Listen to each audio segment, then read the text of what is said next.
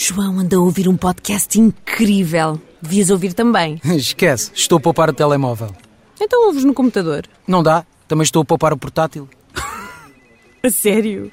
É pá, tu fazes com cada filme. Filme? Olha, por falar nisso, também estou a poupar a televisão. Queres mesmo poupar? Mais vale ir à Vorten. E depois podes ouvir todos os podcasts que quiseres com a melhor tecnologia ao melhor preço. Vorten. O nosso forte é o preço.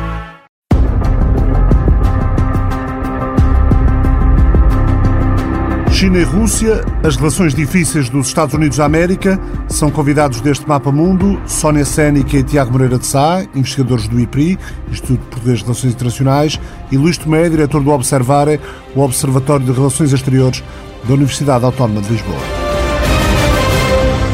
Esta segunda-feira, as Filipinas exigiram à China que retire as mais de 200 embarcações que foram avistadas há cerca de duas semanas perto do Recife de Huitzan, para os chineses, Julián Felipe para os filipinos, uma zona disputada no mar do sul da China. O governo de Rodrigo Duterte apresentou uma queixa diplomática formal por considerar que está em causa a soberania filipina, numa provocatória ação de militarização da zona. Pequim diz que se trata, mais uma vez, de especulação que causa irritação desnecessária. Além de estratégico para as rotas de comércio marítimo, o Mar do Sul da China é rico em petróleo e gás natural. Sexta e sábado houve cimeiro de alto nível entre Estados Unidos e a República Popular da China. Em fevereiro, Joe Biden e Xi Jinping falaram ao telefone. Agora encontraram-se presencialmente os chefes diplomáticos, o secretário de Estado Anthony Blinken e o ministro dos Negócios Estrangeiros chinês. Cimeira de palavras ao rubro entre duas grandes potências do século XXI, neste primeiro frente a frente desde que Biden tomou posse primeiro encontro de alto nível eh, entre responsáveis americanos e chineses. Eh, Anthony Blinken e Yang Jiechi trocaram palavras duras, mostraram diferenças irreconciliáveis. O secretário de Estado falou das profundas preocupações quanto aos muçulmanos uigures na província chinesa de Xinjiang. Washington qualifica de genocídio a atuação das autoridades chinesas na região e, aliás, esta segunda-feira os Estados Unidos anunciaram sanções contra dirigentes chineses por abusos sérios dos direitos humanos contra a minoria muçulmana uigur, um passo coordenado por Washington com a União Europeia, o Reino Unido e o Canadá. Na cimeira no Alasca, Anthony Blinken puxou por outros pontos quentes, Hong Kong, Taiwan, ataques cibernéticos contra os Estados Unidos, intimidação económica por parte da China contra aliados dos Estados Unidos. Eh, Yang Jiechi eh, respondeu dizendo que a China se opõe firmemente às ingerências norte-americanas quanto a assuntos internos da China e prometeu agir com firmeza, defendendo que é preciso que a Casa Branca abandone uma mentalidade de Guerra Fria e legado de confronto, acrescentando os Estados Unidos não representam a opinião pública internacional e nem sequer o mundo ocidental. Quando Yang terminou, depois de mais de 15 minutos de intervenção inicial, sorriu e disse em inglês este é um teste para o tradutor. Blinken rebateu que o tradutor deveria receber um aumento tempo de discurso ou duração de discursos e honorários dos tradutores à parte.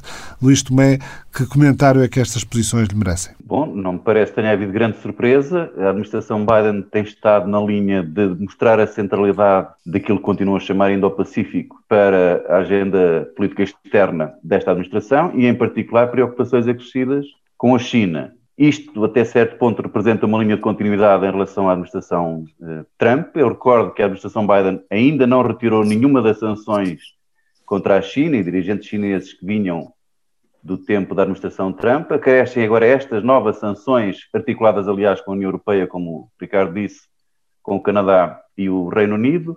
Fizeram uma exibição de força eh, logo escassos dias depois da tomada de posse no Mar da China do Sul, fizeram uma primeira cimeira formal a convite de Biden, embora virtual, eh, do Quad, portanto com o Japão, a Austrália e a Índia também. Fizeram a primeira visita aos dois secretários de Estado da Defesa e de Estado ao Japão e à Coreia do Sul. O secretário da Defesa foi para a Índia e depois o Blinken e o National Security Advisor reuniram então em Anchorage com, na reunião 2 mais 2 com os dirigentes chineses. Ora, não se presumia que saíssem grandes questões, foi, uma, foi um encontro, eu diria, de apresentação de posições, ainda estamos numa fase de relativo teste.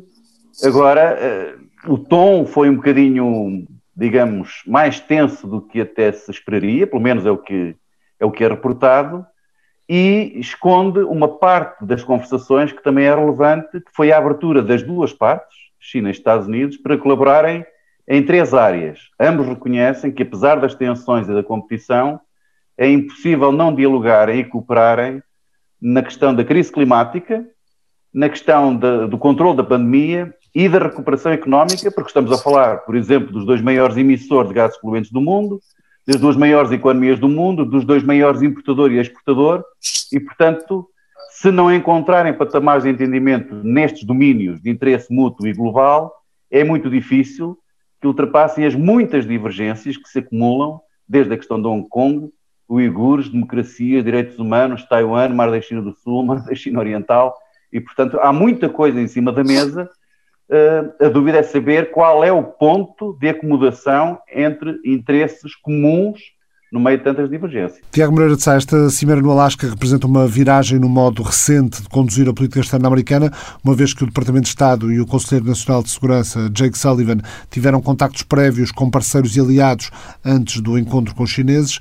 Blinken voltava do Japão e da Coreia do Sul, já tinha havido o primeiro encontro virtual de líderes do Quad, de Biden com os primeiros ministros da Austrália, Índia e Japão. Portanto, é uma viragem na forma de conduzir a política externa. Há algumas diferenças importantes, já lá vou, mas há um pano de fundo que é contínuo e que começa, aliás, ainda no, na administração de George W. Bush, antes do 11 de setembro, depois o 11 de setembro veio mudar tudo, e depois de forma assumida com o Obama, com o pivô asiático do Obama, e eh, também com o Donald Trump, uma relação extremamente difícil com a China. O aspecto mais visível, mas foi muito mais do que isto, foram as guerras comerciais e de tarifas, e agora com Joe Biden. Isto tem a ver com aquilo que falámos várias vezes, que é a transição de poder em curso no sistema internacional, que é sobretudo uma transição de poder entre Estados Unidos da América e China. Isso é o pano de fundo contínuo. Há algumas diferenças importantes. A primeira diferença importante, e eu já lá vou tentando entender o pano de fundo disto tudo, é que eu acho que uh, enquanto a estratégia norte-americana com o Donald Trump era uma estratégia com aliados, mas era acima de tudo uma estratégia norte-americana que depois juntava os aliados, esta estratégia do Biden é uma estratégia que visa criar uma espécie de aliança de democracias, uma comunidade de democracias, mas contra a China, fundamentalmente contra a China.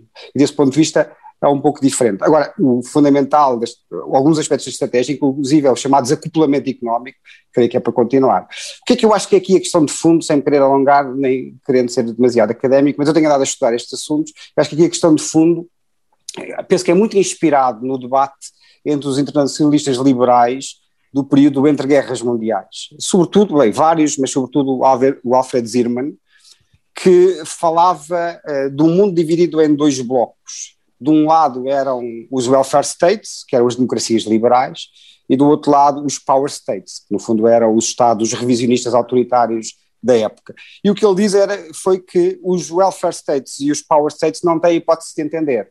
Uh, criar uma ordem internacional a partir do entendimento entre estes dois blocos, estes dois tipos de Estados, é impossível. Portanto, como é impossível, os welfare states têm que confrontar os power states.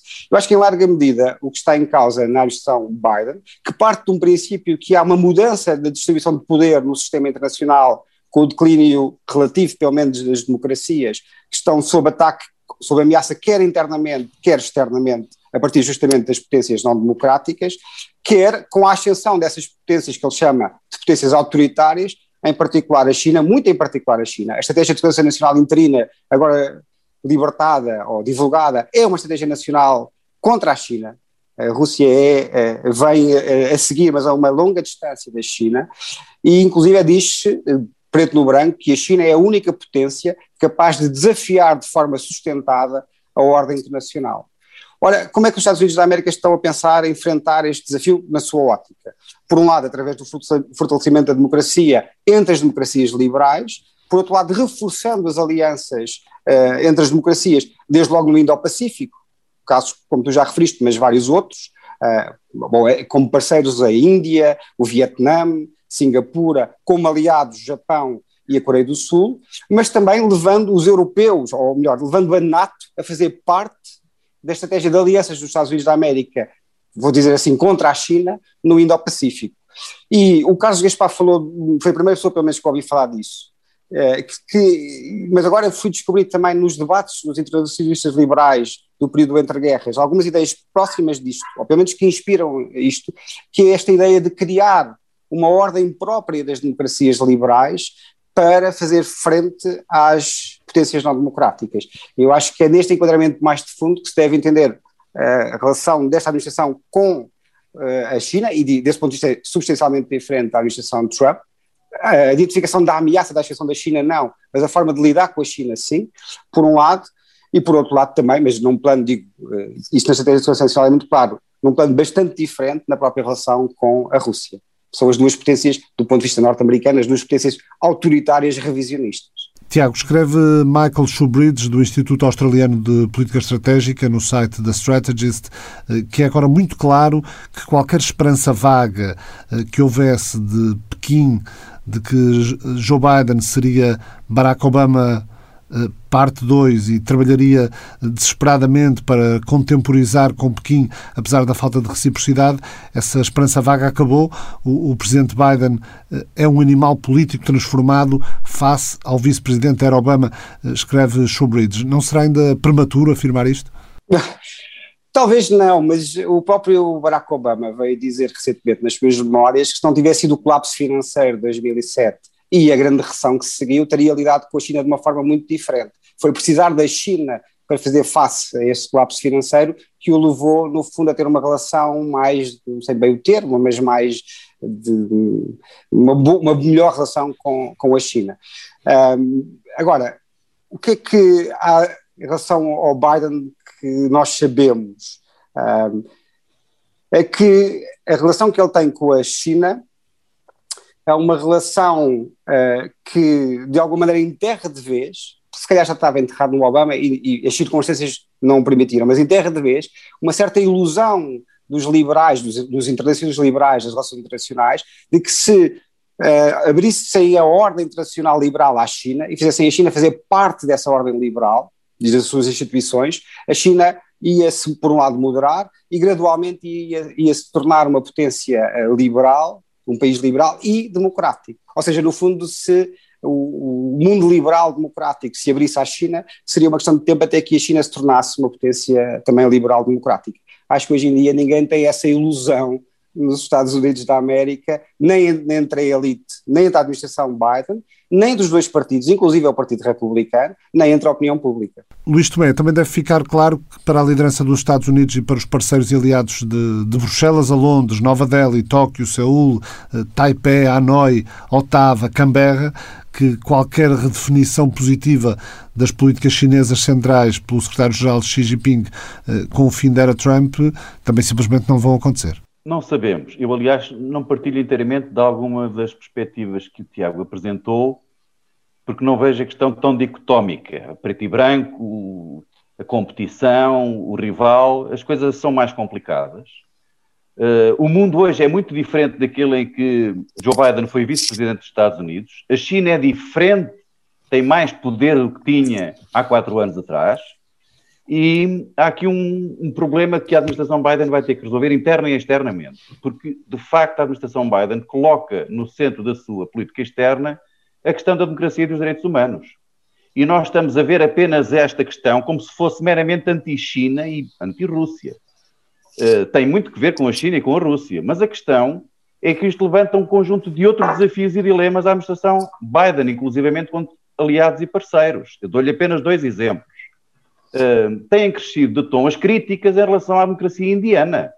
Nós temos visto nestas semanas a administração Biden com grandes relações com a Índia, ainda agora o secretário da Defesa foi à Índia pedir para a Índia não concretizar alguns negócios de compra de armamento em relação à Rússia, mas é verdade que a Índia hoje se desviou de alguns parâmetros de democracia comparativamente àquilo que era a chamada maior democracia do mundo pela dimensão da população.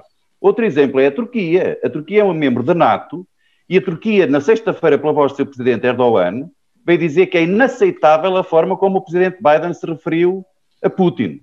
Portanto, numa concertação de democracias anti-China, anti-Rússia, onde é que ficam certo tipo de aliados e parceiros dos Estados Unidos? Por outro lado, não parece que a administração Biden ou a, ou a administração Trump ou Obama tivessem qualquer ilusão em inserir a China na ordem internacional liberal e por essa via se democratizasse no nosso sentido. Eu acho que isto já não é ilusão há muito tempo. A questão é outra, e aliás, Blinken, na intervenção inicial que fez na reunião no Alasca, sublinhou isso, dizendo que a ordem liberal não é um chavão. A ordem liberal, e é isso que os Estados Unidos pretendem da China, é que se respeitem as regras e os compromissos assumidos. Ora, há aqui uma fase em que os Estados Unidos perderam a autoridade moral para invocar isto. Porque se há um antagonista da ordem internacional liberal, é Donald Trump. Donald Trump não tentou mobilizar uma estratégia com aliados contra a China. Foi sempre o America First, tanto desencadeou guerras comerciais contra a China, como fez contra a União Europeia, o Canadá e o México, ou o Japão e a Coreia do Sul. Em muitas das matérias da agenda global, empurrou os aliados para o mesmo campo da Rússia e da China e do lado contrário dos Estados Unidos, atacou as instituições internacionais e o multilateralismo, atacou o liberalismo económico, o liberalismo político.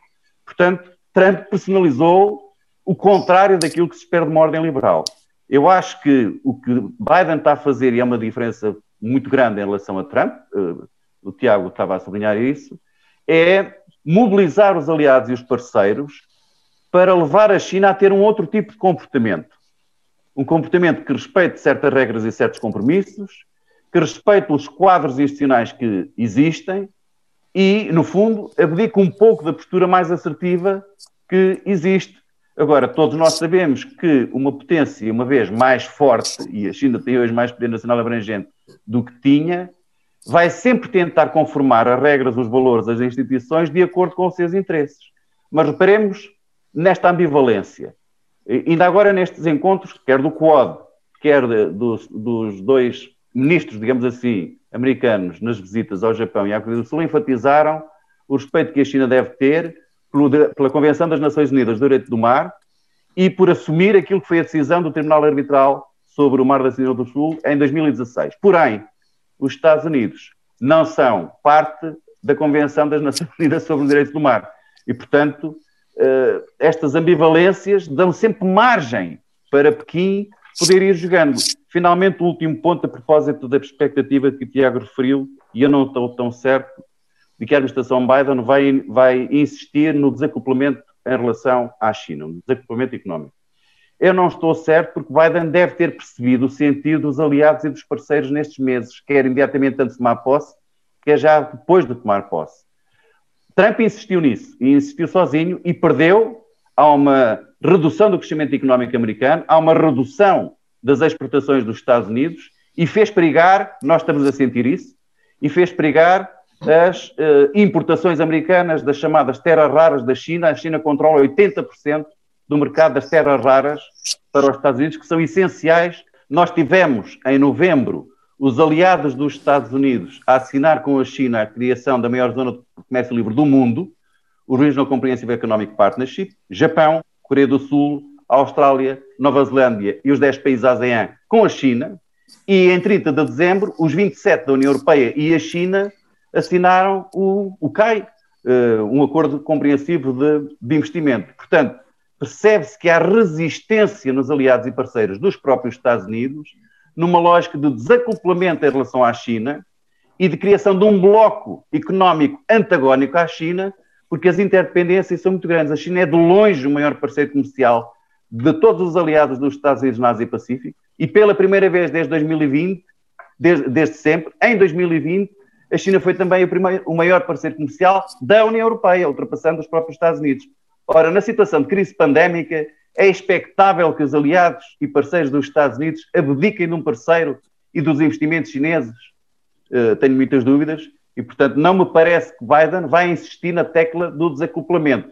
Vai a querer, com aliados e parceiros, regras que a China cumpra, que é o, é o pressuposto que vinha de, de Obama. Oh, Ricardo, deixa-me só, pedir, só um segundo. Eu... Força, Tiago. Só dois pontos. Há uma parte do que disse o Luís que eu concordo, há outra parte que eu discordo. Depois ele suscita uma outra questão adicional que é relevante. Qual é a parte que eu concordo? Eu não, quer dizer, eu estava a tentar entender o que é que acho que, vai, que é, do fundo, o racional da estratégia da administração Biden. É claro que isso não esgota o problema, é claro que há de haver áreas de cooperação, até porque há questões, questões globais que têm que ser enfrentadas entre os dois, eh, com a cooperação dos países, logo as questões climáticas, que já, já falámos, mas também, pelo menos do ponto de vista norte-americano, desejavelmente fazer a China fazer parte de um compromisso sobre armamentos nucleares, etc, etc. Há de haver, obviamente, questões em que têm que, que há de haver elementos de cooperação dentro da competição estratégica que vai marcar a relação Estados Unidos-China, há também elementos de cooperação, mas isso também houve com a União Soviética durante a Guerra Fria. Essa parte eu estou de acordo. Onde é que eu estou em desacordo com o Luís? Eu acho que esta é uma guerra de transição. Eu não tenho certezas, evidentemente, a discussão está a começar, nós temos que esperar algum tempo até ver se as nossas hipóteses confirmam ou não, mas acho que esta é claramente uma guerra de transição de poder. E os Estados Unidos da América, se eu estou a entender bem, consideram que ou uh, escolhem travar essa guerra de transição de poder agora com os seus aliados, enquanto ainda têm vantagem para travar a ascensão da China e impedir que a China, na guerra de transição de poder, se transforme numa potência dominante e os Estados Unidos da América percam o estatuto de potência dominante, Uh, ou então, se não o fizerem agora, se o fizerem mais tarde, uh, esse mais tarde pode ser tarde demais.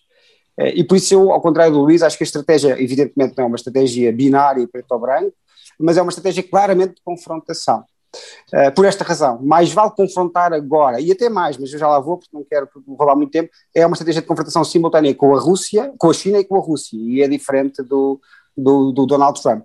Qual é a questão que o Luís, vou já terminar, qual é a questão que o Luís suscita que é bastante interessante, é o que é que farão os aliados dos Estados Unidos da América, ele referiu a Turquia, mas podemos referir os próprios europeus, como se viu há pouco tempo com o acordo comercial da União Europeia com a China. Essa é uma questão bastante interessante.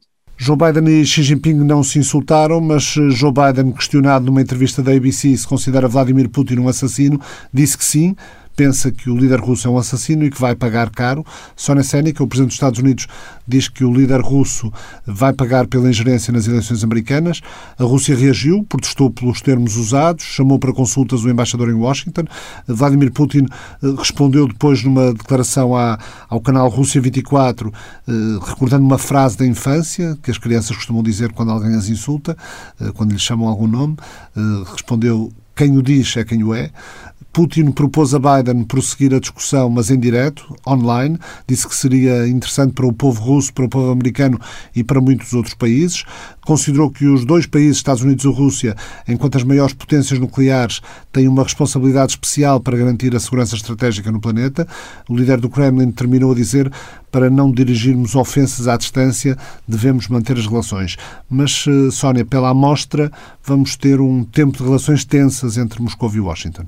Boa tarde a todos, boa tarde Ricardo. Bem, eu começaria por dizer que de facto talvez a, a sinceridade excessiva politicamente do presidente Biden terá deixado de transparecer aqui alguma ingenuidade diplomática. De facto, foi com alguma surpresa que a grande maioria de nós assistiu a essas declarações e, obviamente, do lado russo teria que haver uma resposta quase assimétrica no sentido mais assertivo e ela chegou, não é? A reação do presidente Putin não se fez tardar e foi, enfim, de alguma robustez política, se quiser, nos termos em que foi feito, com algum tom jocoso, como pela pela declaração que, que conseguiste citar, e de facto uh, aquilo que me parece é que isto é claramente a confirmação de um estado de tensão, do crispar da relação da Rússia com, no caso com o Ocidente e no caso em particular com os Estados Unidos. Portanto, chegamos aqui a um ponto uh, bastante difícil de ultrapassar. Estamos a falar dos dois líderes, portanto, isto é o mais alto nível entre os dois presidentes, e, portanto, este tipo de crispação política uh, vai ser difícil de contornar em termos práticos numa agenda política comum que ainda se podia aqui uh, tentar consertar. Isto é um primeiro ponto. Depois, dizer que em termos práticos a reação uh, de Vladimir Putin era de facto uh, expectável, que fosse também, digamos, na mesma medida, na mesma moeda, se quisermos, mas foi claramente uma mensagem para o seu palco doméstico. Uh, toma aqui a liberdade de lembrar que uh, a liderança do presidente russo, que vai já fazer 21 anos que está à frente do país, passa obviamente por uma, por uma liderança muito forte, muito centralizada, vertical, e quase não se consegue dissociar o país uh, do líder, não é? Por isso é que dizemos muitas vezes a Rússia de Putin. Até por estar em ano de eleições parlamentares, a 26 de setembro, salvo erro, Putin também não vai certamente suavizar a retórica, Sónia. Muito bem, e nessa medida era óbvio que a reação ia ser nesta medida, para o palco doméstico, para o seu eleitorado, mostrar mais uma vez que a sua liderança é forte, que o país é robusto e está, como sempre, perante uma ameaça, digamos, externa, no caso, mais uma vez, os Estados Unidos. E, portanto, obviamente que houve uh, uh, reações várias. No plano, obviamente, internacional, tivemos logo o Ministro dos Negócios Estrangeiros Lavrov a rumar à China para se encontrar com o seu homólogo chinês, para encetar ali uma ronda de, de negociações e conversações ao mais alto nível, onde ele deixou bem claro uh, um bocadinho na senda desta crispação com os Estados Unidos, que de facto agora o maior parceiro estratégico passaria então a ser, e o mais importante seria a China. E portanto que estamos no pleno do relacionamento com a China, a Rússia precisa uh, de ter aqui uma parceria forte e robusta a todos os níveis, não só a nível comercial, a nível diplomático, a nível político, mas também por contraponto ao isolacionismo que os Estados Unidos estavam a querer uh, resigná-la. E eu agora passaria só aqui uh, um bocadinho naquilo que foi dito ao início, nesta, nesta fase de debate uh, dos dois outros interlocutores, dizer que o que me parece é que uh, Biden deixou claro a linha, que tem sido a linha seguida, como já muito bem foi dito aqui, dos últimos anos da administração norte-americana. Ou seja, o foco é cada vez mais, digamos, a Ásia, no caso, conter a China.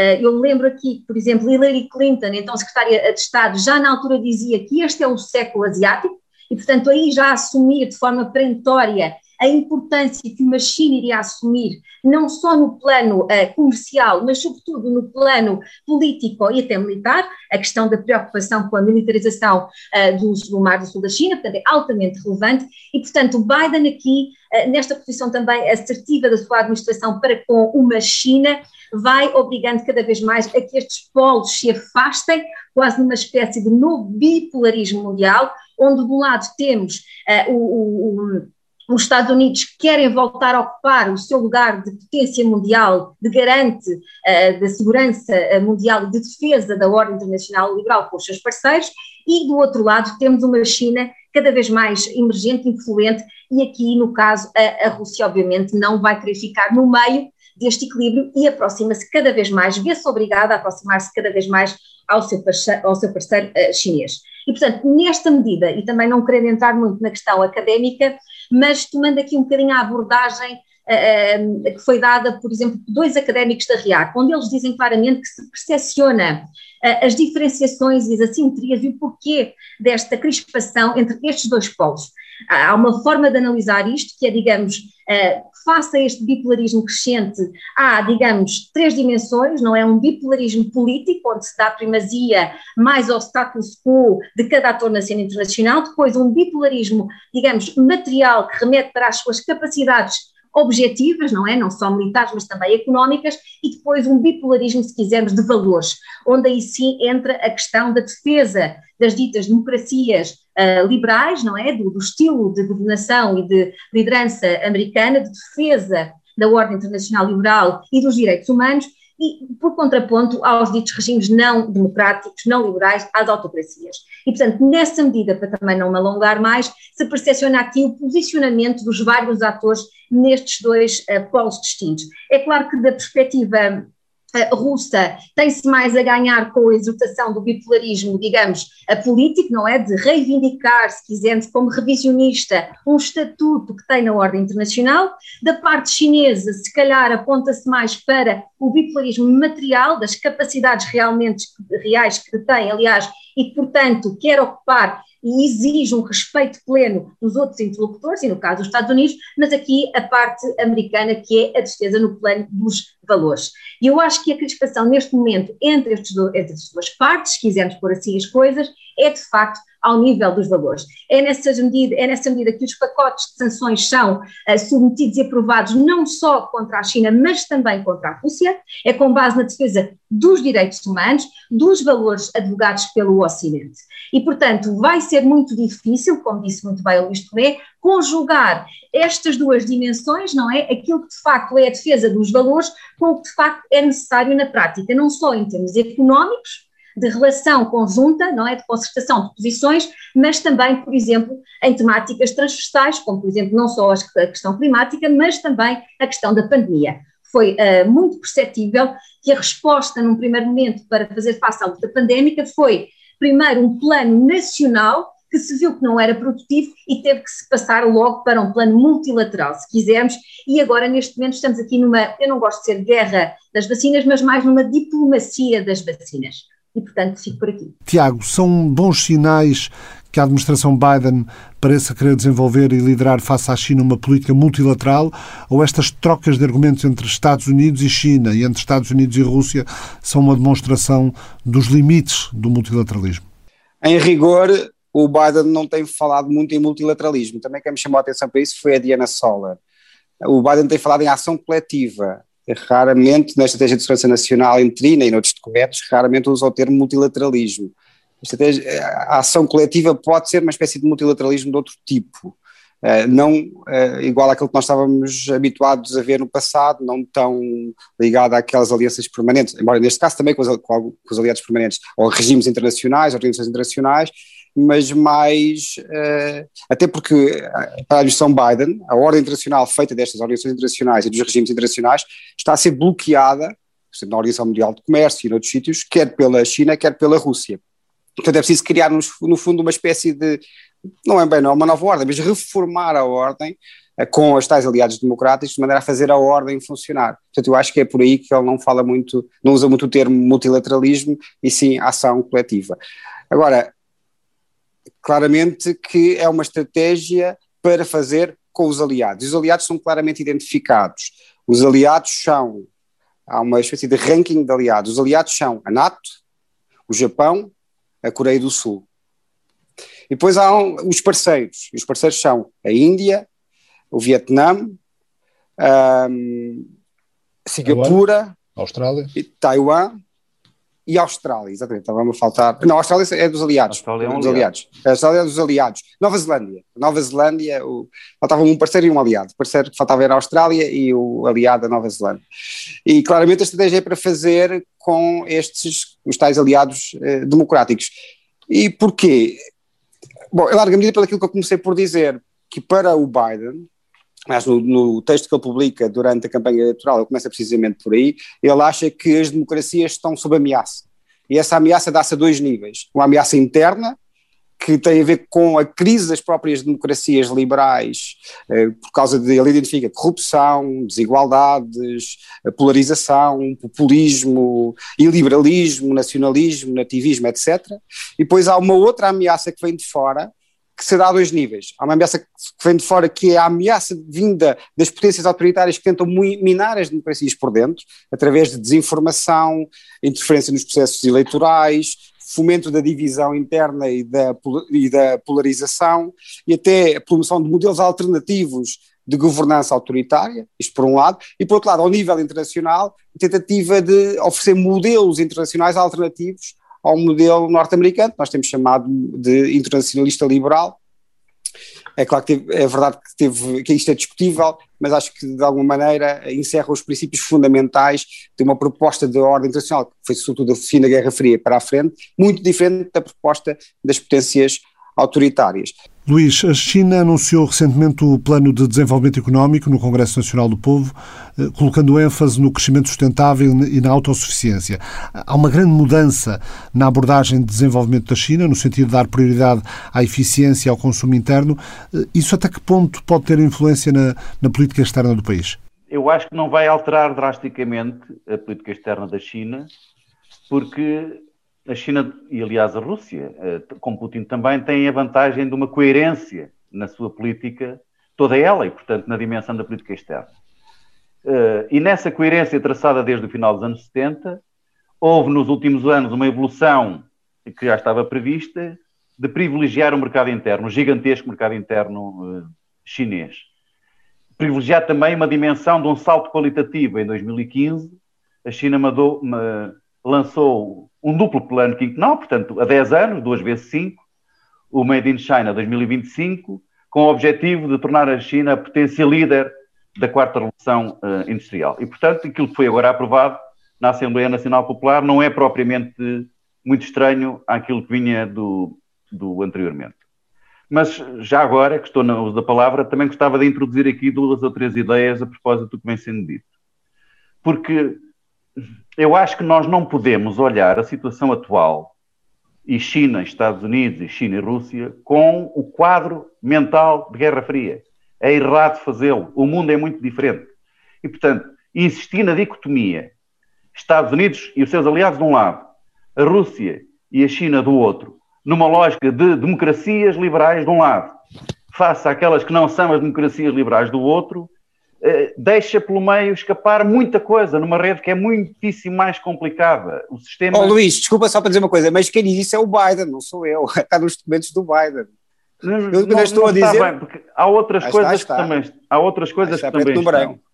E não quer dizer que o Biden esteja correto. Não é? Pois não, mas a mim pediram para analisar a administração Biden. Não. Pronto, mas não quer dizer que ele esteja correto, porque ele Com de facto certeza. tem aqui muitos, muitos dilemas para resolver, inclusivamente do ponto de vista da democracia. Porque efetivamente não podemos esquecer que eh, quando Biden fala na importância da democracia, muito tem que ver com o quadro interno americano. Foi Biden que na tomada de posse falou na Civil War, não é? Portanto, ele está a falar muito para dentro, está a tentar fazer pontes entre democratas e republicanos, está a tentar ganhar republicanos uh, para a sua causa. Porque ele sabe que, e é isso que é importante também ter em conta hoje em dia, face ao mundo em que ele foi vice-presidente, há nos últimos anos um retrocesso claríssimo da democracia liberal. Hoje há mais regimes autocráticos, temos as democracias liberais, inclusivamente vários aliados formais dos Estados Unidos, já não são tão democracias como eram anteriormente. E isso é um problema delicado para Biden resolver. Eu acho que estrategicamente não é bom para Biden, nem para o mundo, nem para as verdadeiras democracias, insistir numa lógica de antagonismo, colocando do mesmo lado a Rússia e a China.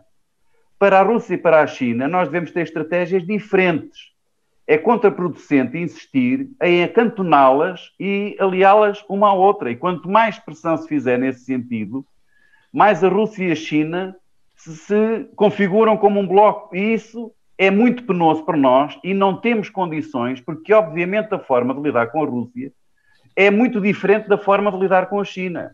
Meter no mesmo saco, só porque são regimes com dirigentes autocratas e regimes autocráticos, eu acho que não beneficia uma estratégia de abordagem global para aquilo que nós queremos, que é uma ordem internacional um pouco mais liberal. O drama é que parece que há aqui uma grande indefinição sobre o que verdadeiramente se quer fazer. Porque eu não dou como adquirido que, mesmo num sistema de maior bipolarização China-Estados Unidos, seja a competição que vai ganhar. Eu não posso adivinhar que daqui a 10 ou 15 anos, num sistema ainda mais bipolar do que é hoje, numa estrutura bipolar, o sistema seja essencialmente competitivo. Não, não significa isso. Nós podemos ter um cenário em que os dois grandes polos do poder, por uma agenda tão interligada e questões globais, até prefiram articular-se entre si, com prejuízo dos interesses dos outros. Portanto, Já agora, Luís, assumir... desculpa, o caso da, do Afeganistão é desse exemplo. Há muitos exemplos. Agora... É? Em que uh, Moscou acolheu a conversação de paz, onde tinha todos os presentes que estamos a falar. Portanto, estavam todos os Estados intervenientes, estavam todos a, a remar para o mesmo sentido. Há pontos de concertação comum e de aproximação.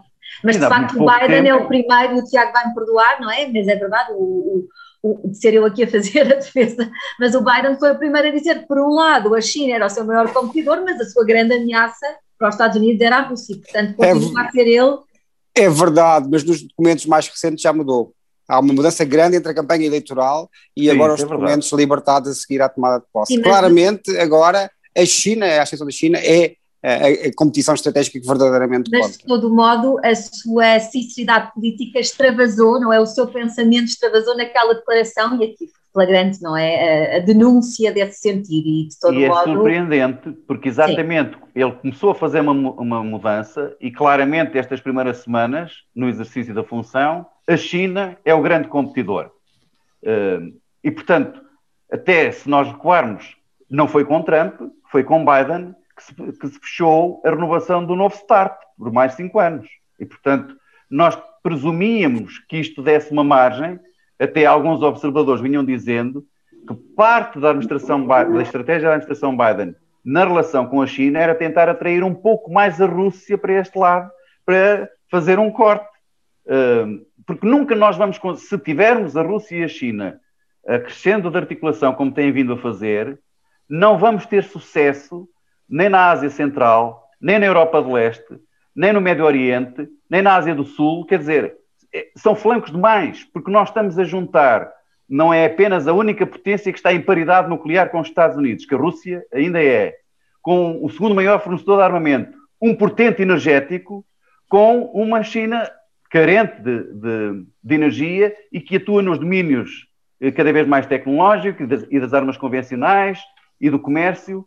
Portanto, não é vantajoso para nós pressionar para o ponto de uma verdadeira ou quase aliança, porque elas têm mais de diferenças a longo prazo, a Rússia e a China, do que propriamente pontos de convergência. Mas se pressionarmos demasiado, inimigo do meu inimigo, meu amigo é, e infelizmente essa articulação. O próprio secretário-geral da NATO, em declarações públicas, veio dizer novamente que a maior ameaça era a Rússia e que estávamos perante novamente uma crise de valores e que uma das questões em cima da mesa também estaria, por exemplo, passar não necessariamente da securitização, não é, da, defesa de, de, dos seus aliados, nomeadamente os Estados Unidos e também a nível do espaço europeu, mas também a nível do uh, espaço próximo chinês. Há aqui toda uma concertação, digamos, de que, esta, de que este caminho seja trilhado e que vai fazer com que cada vez mais a Rússia e a China se uh, conjuguem. Nós não temos interesse nenhum em ter a Rússia articular com a China no Mar do Sul da China, como fizeram o primeiro exercício naval em conjunto em 2018.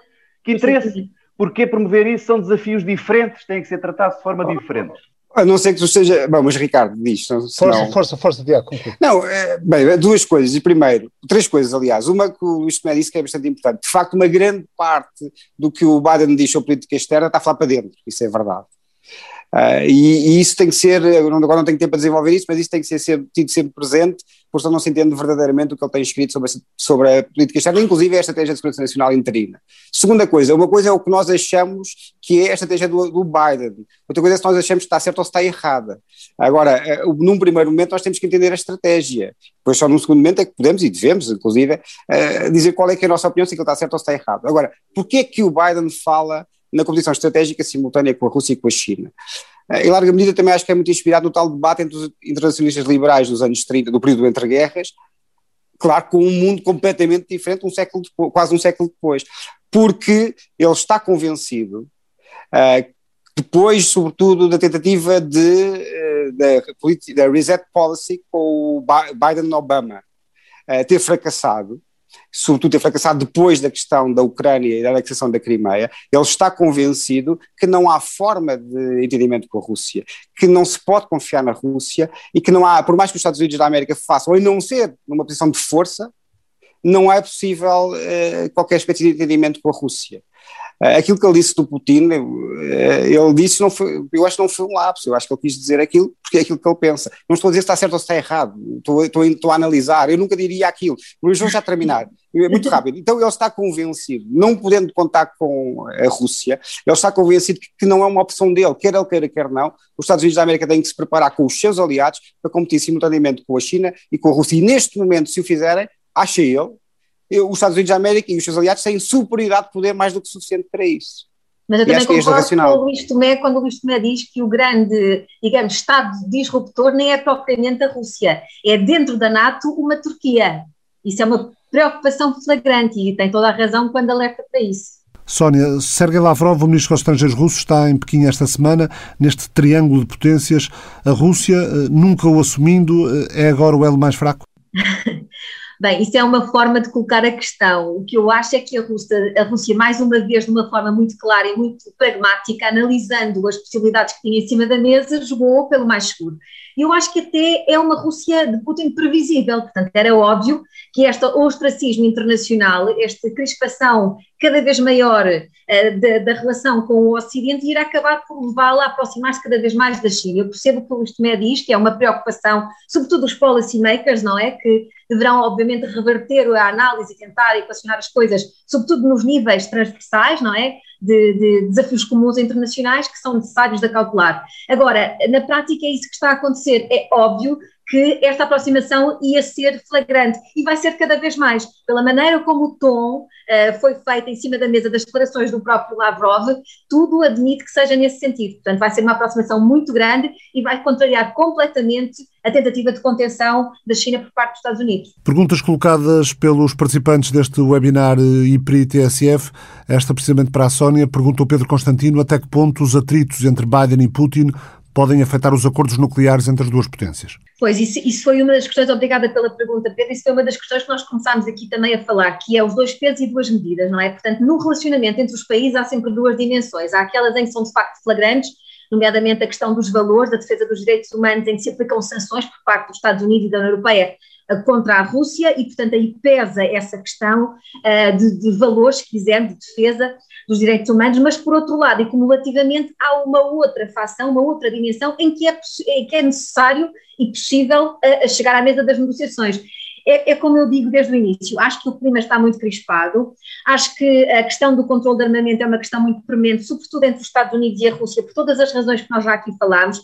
Acho que o, a prorrogação do START é um ponto de partida muito relevante, mas obviamente isto vai trazer aqui uh, mais, uh, digamos, mais entropias num futuro próximo. E, portanto, vão ter que ser dirimidas, mas a partir do momento em que há um clima a nível da high politics, o mais elevado nível entre, os, entre as duas lideranças, em que se chama o embaixador russo que estava em Washington de volta à casa, é sinal de que as coisas não vão ser pacificadas nos próximos tempos. Portanto, vamos ter que aguardar. Obviamente, também o presidente Biden disse que a, a, a, reação ia ser vista a curto prazo, também estamos expectantes.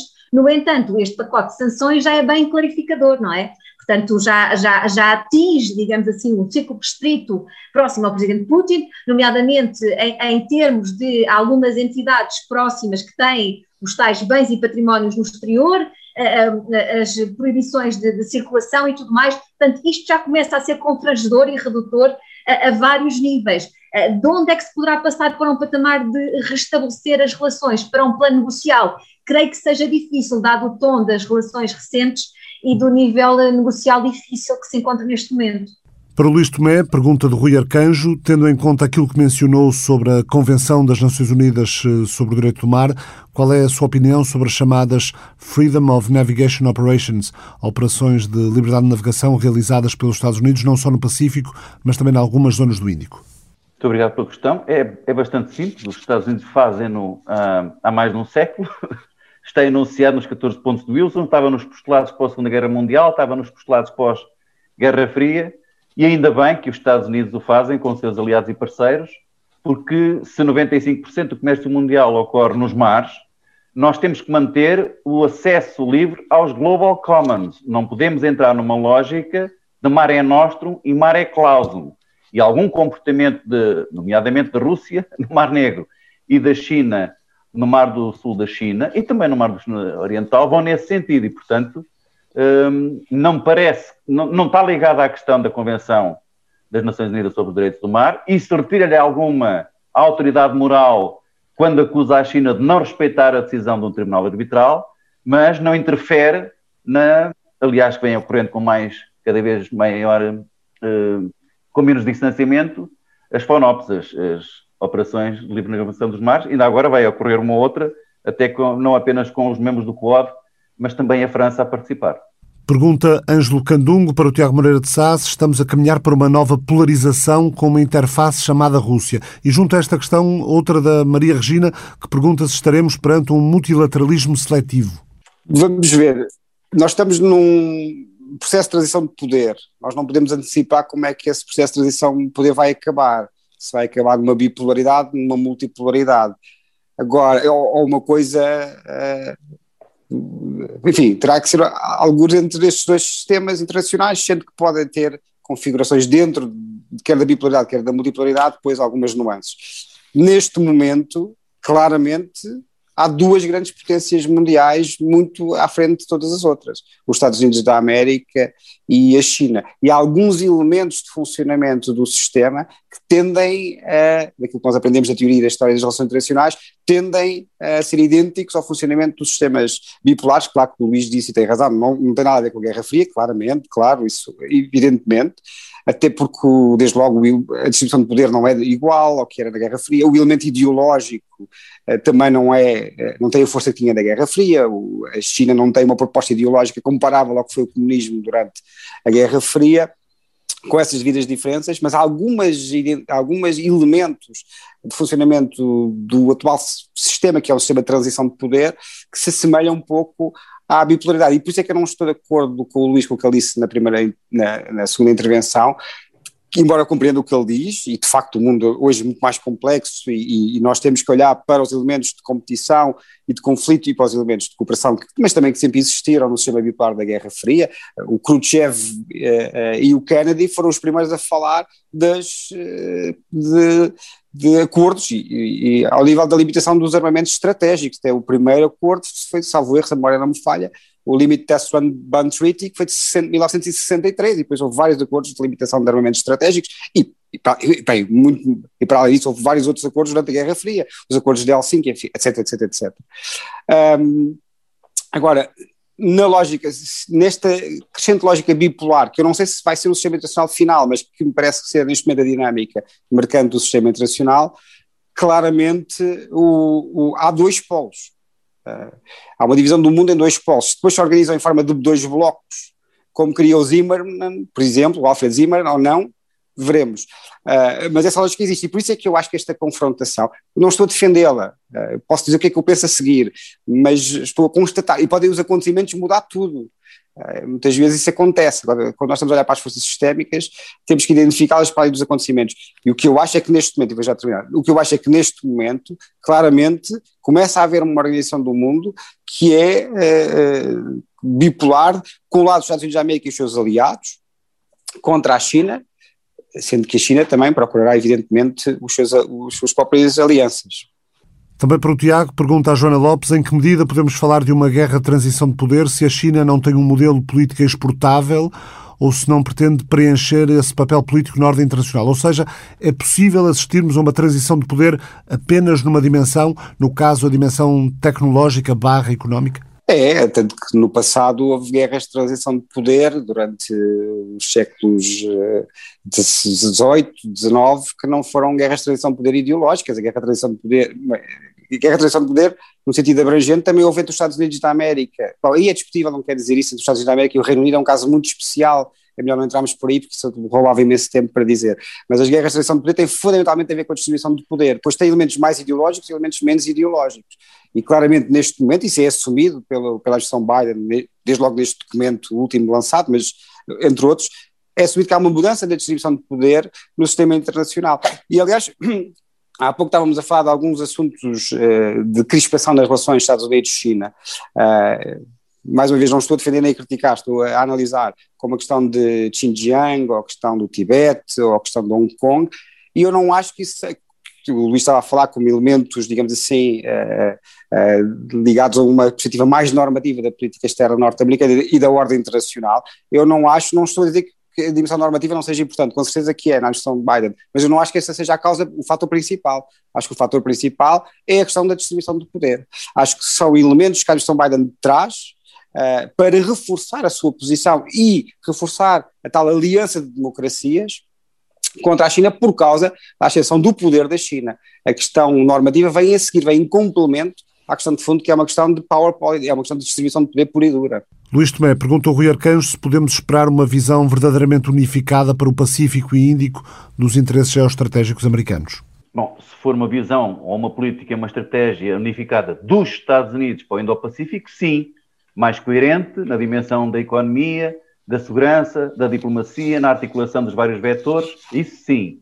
Se for no sentido de um bloco liderado pelos Estados Unidos eh, na Ásia-Pacífico ou no Indo-Pacífico, como quiserem chamar, anti-China, tenho isso com muito mais dificuldade. É por isso que rejeito o discurso que fala nos blocos. Eu, ainda há pouco o Tiago estava a referir exatamente isso. Porque os blocos remetem-nos para um quadro que não existe. Mas que bloco é que os Estados Unidos podem liderar anti-China? Há um bloco europeu? Portugal está num bloco anti-China? A China não só tem parcerias bilaterais com muitos países europeus, como tem uma parceria bilateral com a União Europeia, com o Reino Unido, como tem a China, mais 17 países Europa Central e Oriental e a Grécia, são múltiplos canais. Portanto, é muito, eu diria, impossível pensar isto em termos de blocos porque as coisas estão completamente uh, misturadas. Uh, portanto, eu não vejo isso. O que eu vejo, e o, e o Tiago tem razão, é uma tendência forte daquilo que nós conhecemos das variáveis para uma crescente bipolarização que já existe, destacam-se das outras, e essa tendência, provavelmente, que conhecemos, tenderá a acentuar-se ainda mais uh, no futuro. mas tenderá num quadro de grande complexidade. Porque nós, no momento, temos a Índia, que, para além da parceria bilateral que tem com a Rússia e com a China, a fazer parte do triângulo estratégico com a Rússia e com a China, a ingressar na Organização de Cooperação de Xangai, e começam muitos a dizer, ai, ai, ai, que perdemos a Índia para o lado lá, para o eixo Rússia-Índia, e passado pouco tempo temos um confronto militar direto pela primeira vez em 45 anos, na fronteira entre a China e a Índia. Isto é muito fluido. Nós estamos num momento da política internacional muito fluido.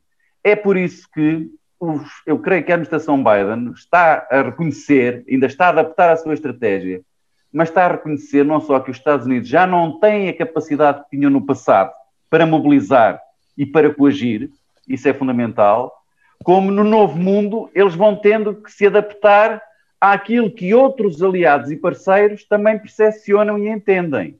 E essa é uma diferença substancial em relação a Trump, que não olhava para o que os aliados e parceiros queriam, e pelo menos Biden dá essa indicação. E não me parece, eh, pelas variáveis que conhecemos, que haja um unanimismo nos aliados e parceiros sobre a China como um inimigo. Eh, quando o, o Tiago dizia bem, no tempo da Guerra Fria houve muitos acordos entre a União Soviética e os Estados Unidos. Claro que houve.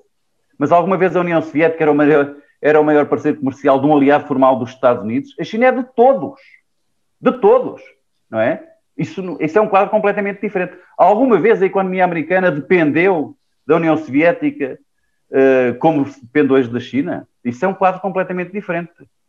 E quando nós falamos, nós vamos para lá de alguns acordos episódicos entre 2000 e 2018, portanto, o momento em que cresceu esta bipolaridade, entre 2000 e 2018, em 190 resoluções do Conselho de Segurança das Nações Unidas a punir Estados pelo seu comportamento, a Rússia e a China estiveram com os Estados Unidos em 182, em 190. Só em 8 é que não.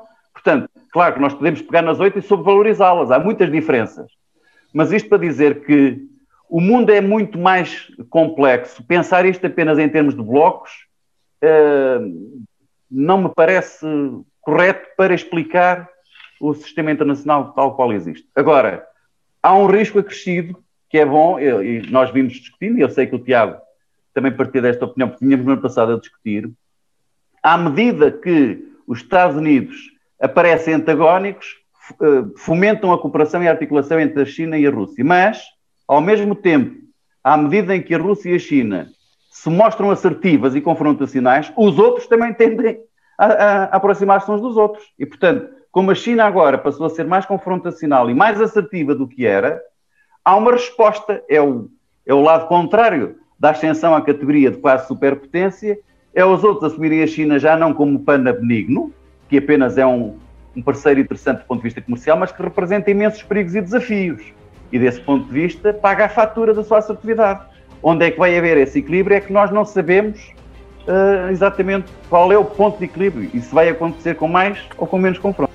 Muito obrigado, Luís Tomé, Sónia Sénica, Tiago Moreira de Sá. É o fim do Mapa Mundo, parceria da TSF com o Instituto Português de Relações Internacionais. Está a ouvir pela rádio. Posso dizer que online e em podcast há uma versão alargada deste programa. O Mapa Mundo regressa na próxima semana. O Mapa Mundo é uma parceria da TSF com o Instituto Português de Relações Internacionais. João anda a ouvir um podcast incrível. Devias ouvir também. Esquece, estou a poupar o telemóvel. Então ouves no computador. Não dá, também estou a poupar o portátil. a sério? É pá, tu fazes com cada filme. Filme? Olha, por falar nisso, também estou a poupar a televisão. Queres mesmo poupar? Mais vale ir à Vorten e depois podes ouvir todos os podcasts que quiseres com a melhor tecnologia ao melhor preço. Vorten, o nosso forte é o preço.